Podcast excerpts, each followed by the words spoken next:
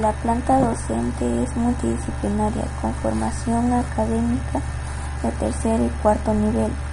Respecto al espacio físico y infraestructura, dispone de una granja del sector urbano de la ciudad de Ambato, con infraestructura de planta central administrativa, aulas y adecuaciones para especies menores como chanchos, aves, entre otras más, de los centros de aprendizaje CAL en lácteos y CAI industria.